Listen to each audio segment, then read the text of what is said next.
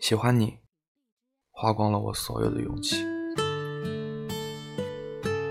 每个人都有一个忘不掉却又不得不放下的人，那个人，我们想过和他的以后，甚至是想到过在七老八十的年纪，一起看夕阳，一起走在无人的林荫小道上，听着蝉鸣，空气都是甜甜的。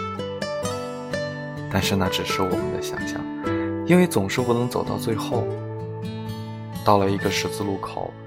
我们不得不分开，不得不放开彼此的手。就这样，我们彼此成了我们心里的一个秘密。然后在多年以后相遇，只能假装不在意的说一句：“好久。”